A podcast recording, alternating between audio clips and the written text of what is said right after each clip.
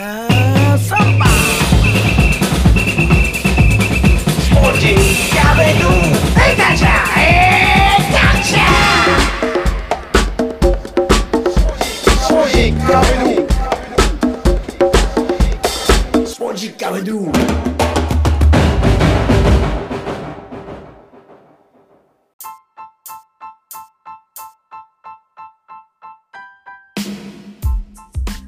スポジッカイドゥ第232回ナビゲーターの沢原達也です。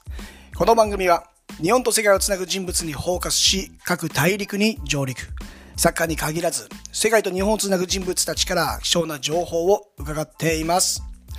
さて、昨夜、レンタルショップでのアルバイト経験のある初ゲストをお迎えしまして、ネットフリックスの作品紹介を収録したんですが、その中で YouTube の話が出たんです。引き寄せられるように生活様式が変わってきていますよね。同時に自分は自分で育てないと大変なことになるとも危機感を感じるほどです。要するに、テレビ離れの原因とは、ラジオも同じく、どうなんだろうって思うことは多々増えました。食に関してもそうですし、あらゆる基準が歪み始めてきてませんか？そういった意味でも、コロナでステイホームとなり始めたこのポッドキャストも7月で1年を迎えます。そこで次なる構想を当番組の中で貴重な20代前半の意見が聞ける小笠原諸島母島のカレンさんに伺いました。夜な夜な相談に乗ってもらう今年44歳のおじさんとの会話をどうぞ。ちょっと事前にご相談していて、で、貴重な、こう、この番組の中での女性の意見をこう聞ける相手なので、もう早速ちょっと伺ってみようと思ったんですけど、えーまあコロナの状況が長引いていて、こう番組で出演してくれた方たちの、まあ、現地にもちょっと行くことができず、えー、もともとはこう動画でその現地を知っていこうという試みを考えていたんですけど、はい。うん。まあなかなか行けないんで、うんまあ、えー現地に住んでいる皆さんの撮影した動画で、まあ今でいう YouTube の配信にちょっとつなげていきたいなという企画段階に今、ちょっとようやく入り始めまして、はい。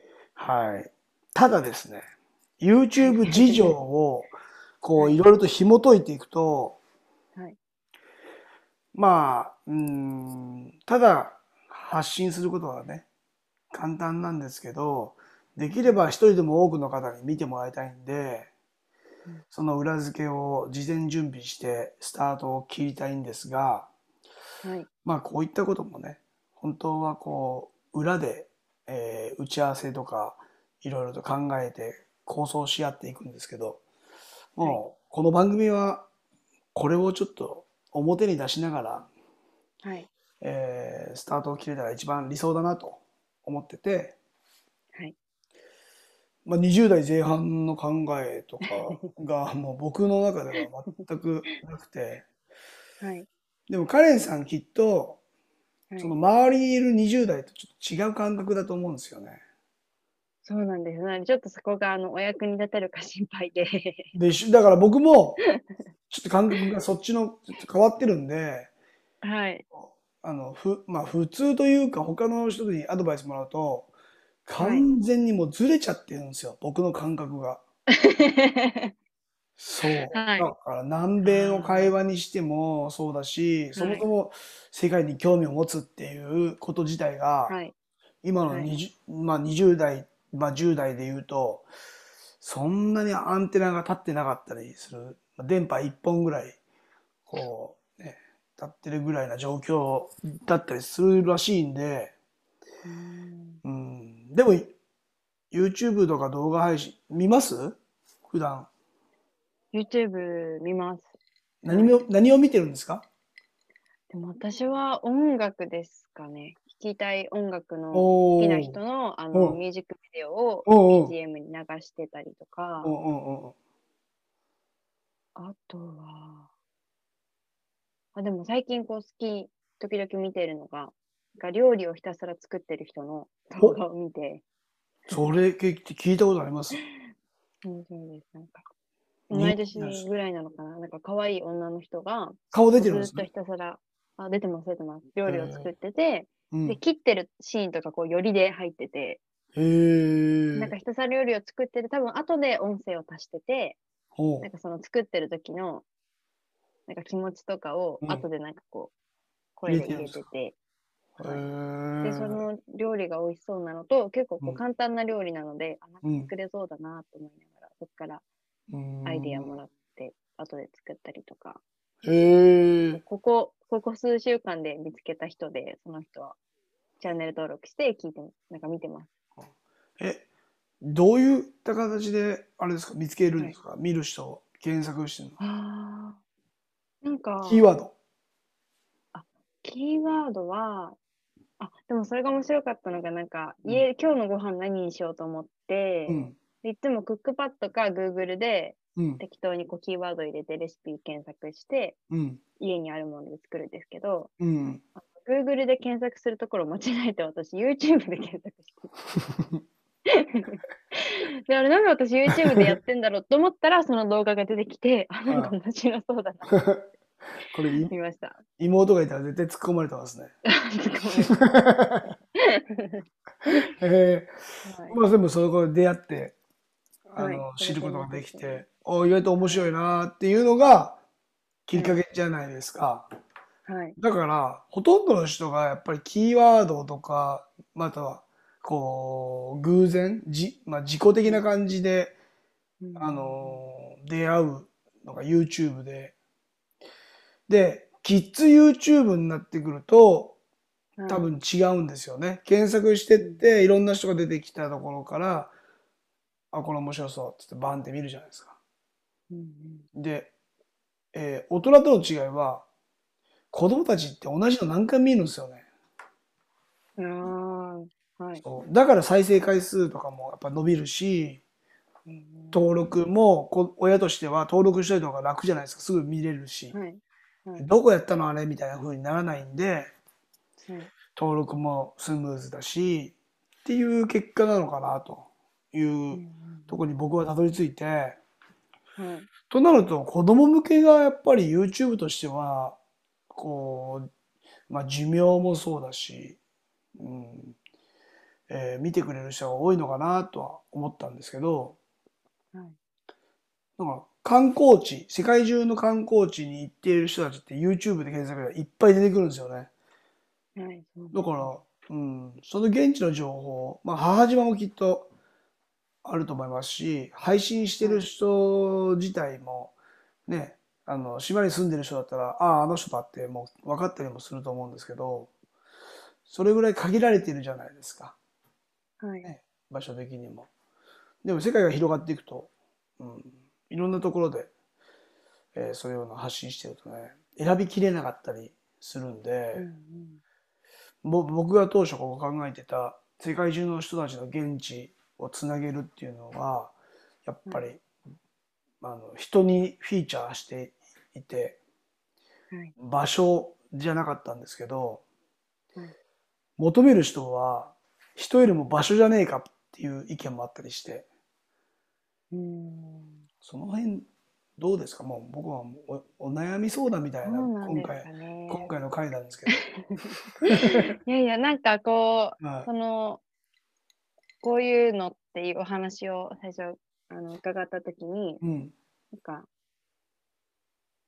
なんかこう、私が最初、澤田さんからお話を聞いてイメージしたのは、うん。今こう、澤田さんがいろんな方にインタビューされていて、はい。で、いろんな国の、あとはこう結構サッカーに関係する、まあ、サッカそうですね。ーに関係して、に。で、その、えっと、海外で日本人でサッカーをこうキーワードに活躍されてる方が多いじゃないですか。うんうん。だからそういう方が、いえっと、この Spotify っていうか、えっと、何でしたっけ、ポッドキャストでは、うん、ポッドキャスト、はい、はい、はい。はいポッドキャストでは音で聞いてるけど、それをこう映像で見れる版なのかなと思ってて、うんうんうんうん。でもなんかそれだと、なんか他のコンテンツとかともかぶっちゃうから、うん。何がいいのかなって 私も考えてて、でもなんかターゲットをどこにするかそう、でそうなんですよね。なんだろうなと思いました。そのさっき言ってたなんか YouTube でこう伸ばしたいなら子供にするのか、でもそもそも伝えたい人がですね、パーコンセプトがトの中でいらね。っしゃるなら、そこをターゲットに場所なのか人なのかうん。ですよね。やりたいコンセプト的には大人じゃないんですもんね。きあ、じゃあ子供子供じゃないですもんね。きっと大人に関心があるようなネタだと思うんで、うんそこに子供を持ってくるっていうのはすごい難しいのかなとか、まあ、多分今までの根本的な部分はだいぶ変わっちゃうのかなとか思ってたりもしますし。ううんんなんか澤田さんが伝えたい見てほしい人っていうのが誰なんだろうなっていうのは気になりました。ああ、だから動画 YouTube で振り返ると、はい。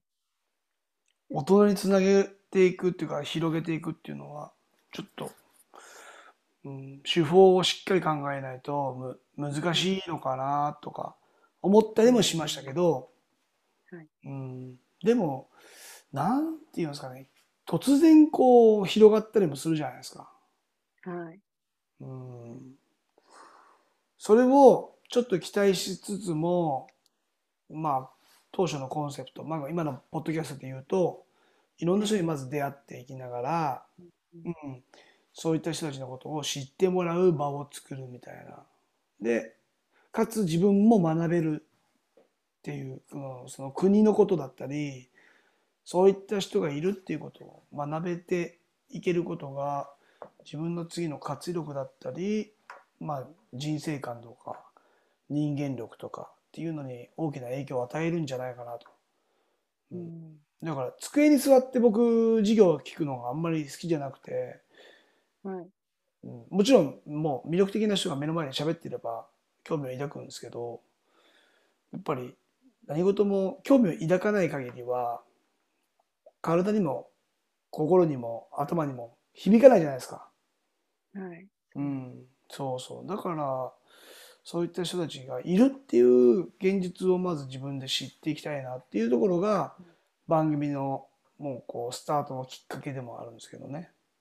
うんで、今現状は、えーその新しい開拓はい。を突き進むだけじゃなくて、えー同じ人たちからのコミュニケーションをちょっと増やしていきたいなということで、まあ、はい。だいぶ偏った感じのリピート率なんですけど、アルゼンチンとメキシコとフィンランドはい。と母島、スペインみたいな感じで、まあ、ドイツはそうですね、今、こう、ずーっと、えーっと、コロナの影響で、ロックダウンしちゃってるんで、うん情報がね、変わらなくて、はい。一応連絡取ってるんですけど、それでね、うん、新鮮な話が聞けないというか、うんはい。うんまあ、ネガティブというかね、まあ、ポジティブな感じなんだけど、いや、練習がまたできませんとか、そういう住んでる方の状況があまりこうね、前向きじゃない感じになりすぎるのも良くないなと思ってて、うんうん、なのでね、あの、いろんな国々の人たちとひ引き続き連絡取り合ってるんですけどね。うんうん。で、母島率はもうだいぶ増えてきてますよ。はい。ネットフリックスも含めて。はい。でも、このターゲットを、まあ、やっぱり決めていかない限りは、コンセプトができないっていうのもそうだし、あとは、はいこう国内で唯一、はいえーピックアップしたのが母島なんですよ。ありがとうございます。そう。今のところ、あの、OK をもらえてる国はいが、えー南米でいうとアルゼンチン、メキシコ。はい。で、えーアジアでいうと、えータイ。と、はい。まあ、タイ以外にちょっとアプローチまだしてなくて、はい。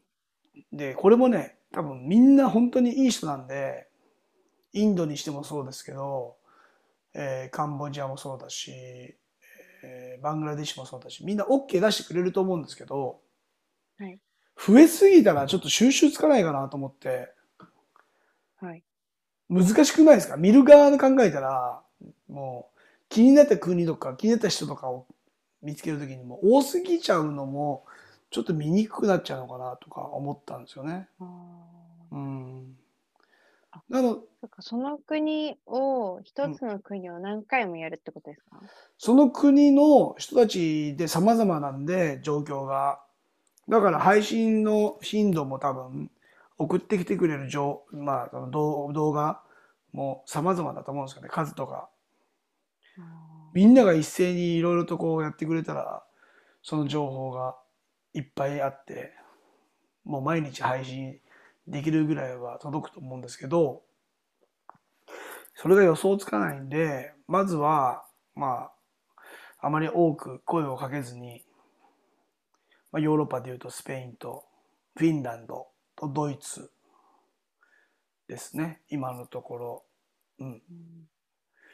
決まってるのが、まあ、あとポーランドとかも声をかけているんですけど、うん、うんうんそう。なので、そういった国々に住んでいる方が、現地の何かだったり、生活だったりっていうものが、こう、取れて見れたりするっていう段階しかまだ決まってないんで、その中身ですね。だから母島だったら何をじゃあ取りますかみたいな。こそうですね。なんう、うんか、、うん。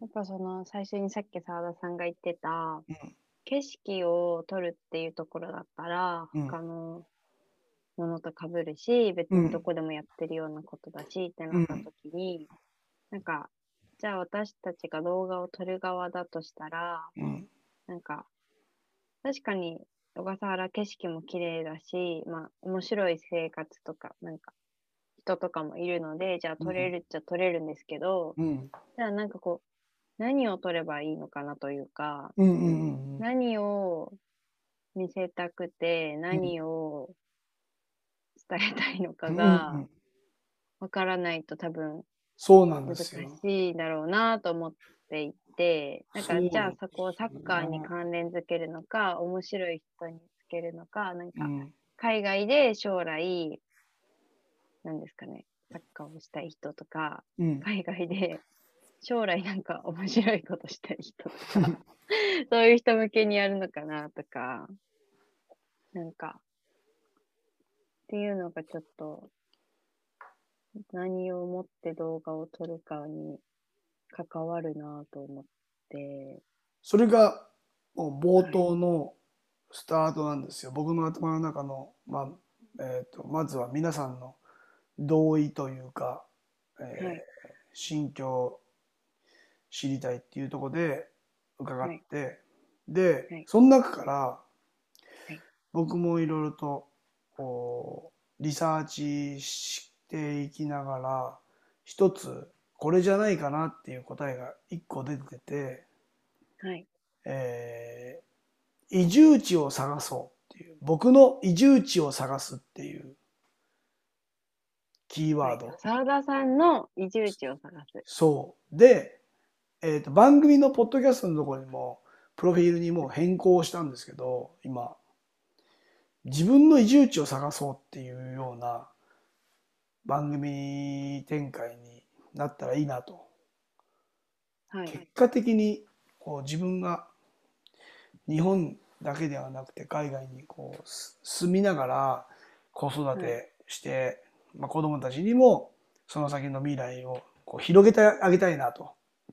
はい。今だと、うんまあ、他の番組でもちょっと話をこういうのをしてるんですけどはい。結果的に想像がつく未来というところで、僕がやっぱりそういうなんか、うん、サラリーマンじゃなかったんで、えードキドキ、ドキドキ感を楽しむというか、ライブ感ってよく使いますけど、生きてるなっていうことを感じながら育ってきたから、はい。うん、それを共有、子供たちと共有するためには、やっぱり今つなげていっているこう人たちの中からこの国に住むとかこの場所に住むっていうような情報だったりヒントをこう集めていきたいなと思って、例えばフィンランドだったらフィンランドのいいところとか、えーそういったところを見るっ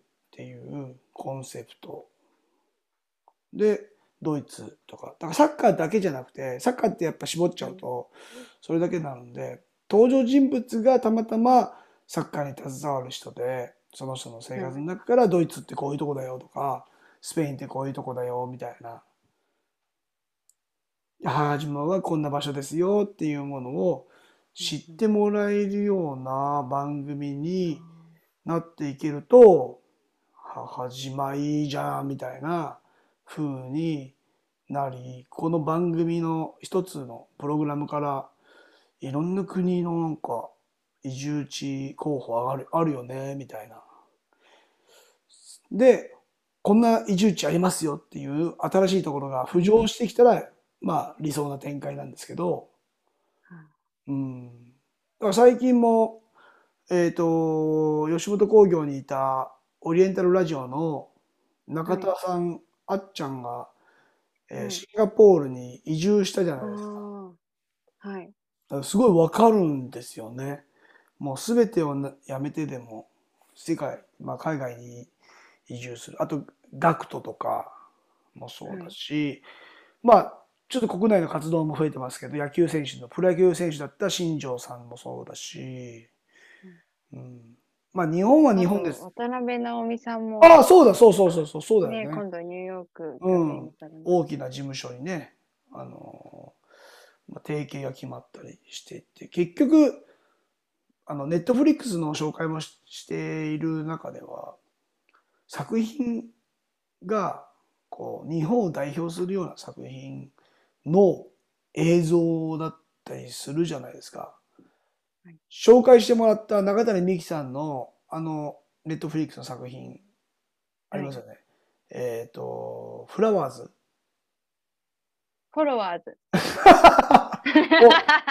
フォロワーズ。確かにお花がいっぱい出てきます。すみません、僕のあの弱さのところなんですけど、平気で間違いなんで。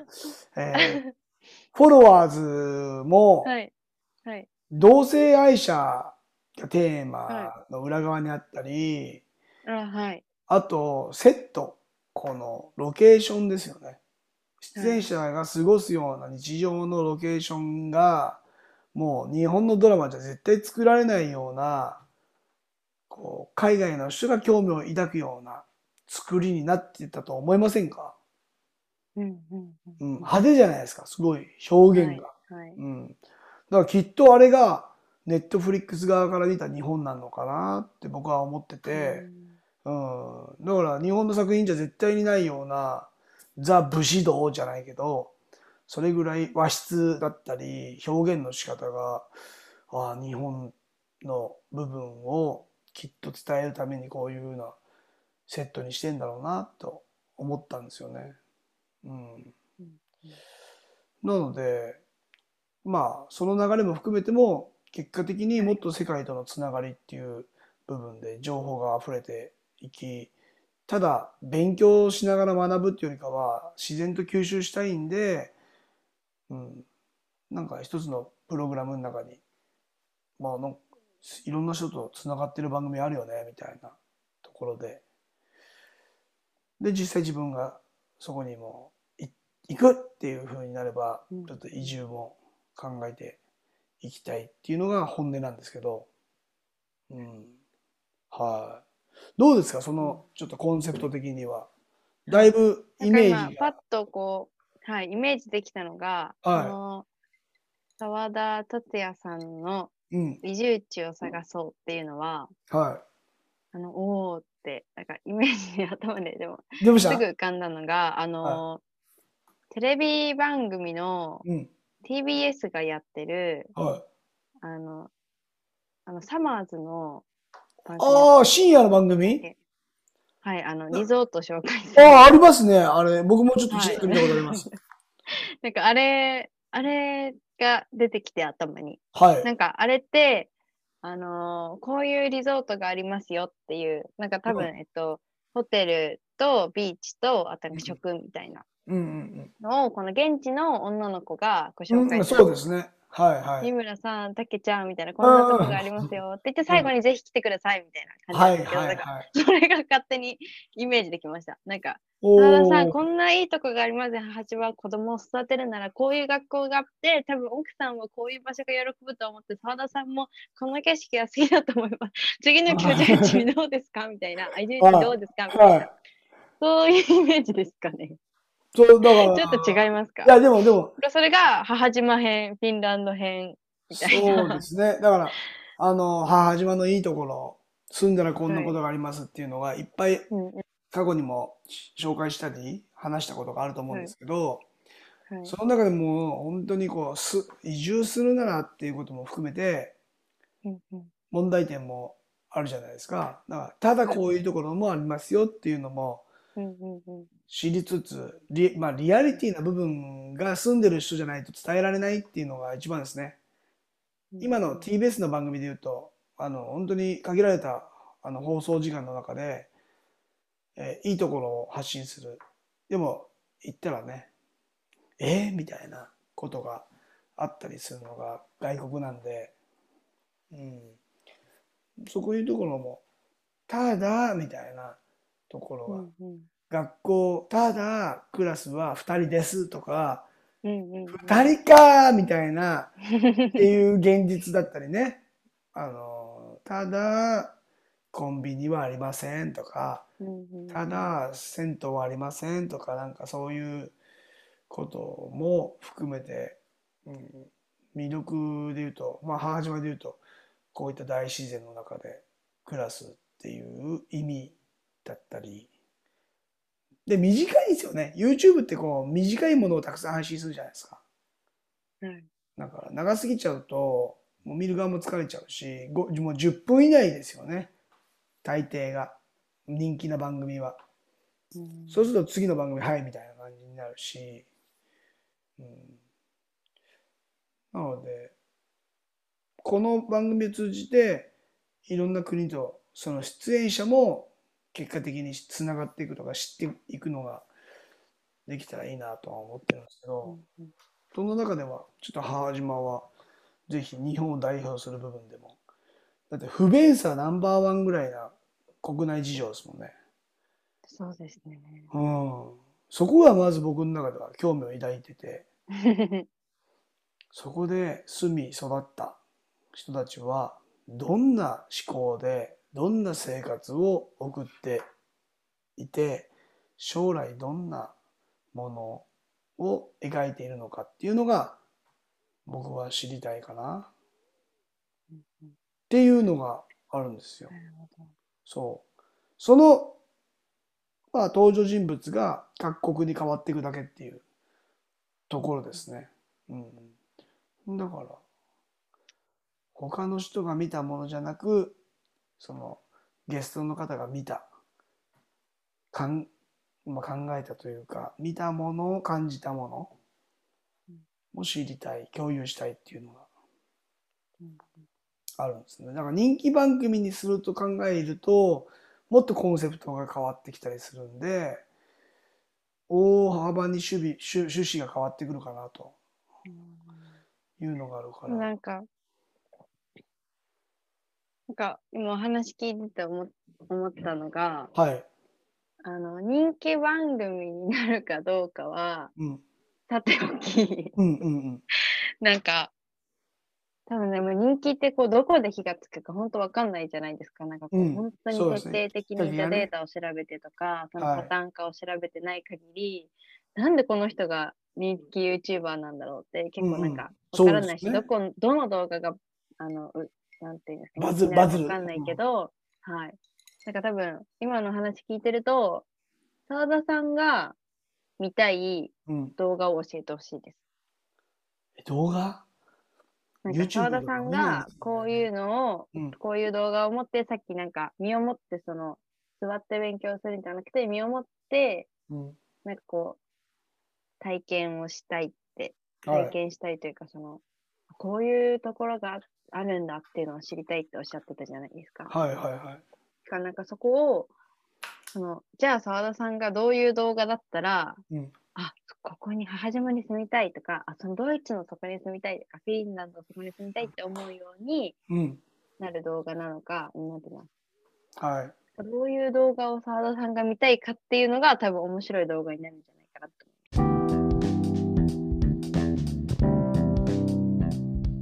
いかがだったでしょうか？頭を働かせるが、あらゆる問題点にぶつかってしまう。で、また新しく頭を働かせるが、再び違った問題点にぶつかる。アイデアとは、きっとその繰り返しの中ではありますが、何より継続や持続できる仕組みが大事なんでしょう。そしてオープニングトークでも話した、本当にこれでいいのか。しっかりと向き合う勇気を持つことなんでしょうかね。頭が硬いのか、ハートが硬いのか、新しいアクションを受け入れる準備はできているのか。カレンさん、おじさんの相談に乗ってくれてありがとうございました。また、頼らせてください。サブスクの登録、フォロー、タップして高評価、グッドレビュー、よろしくお願いします。裏話などをつぶやいているツイッター、カタカナで沢田達也。こちらへのツイートもお待ちしています。ここまでのお相手は沢田達也でした。Muchas gracias. Chao.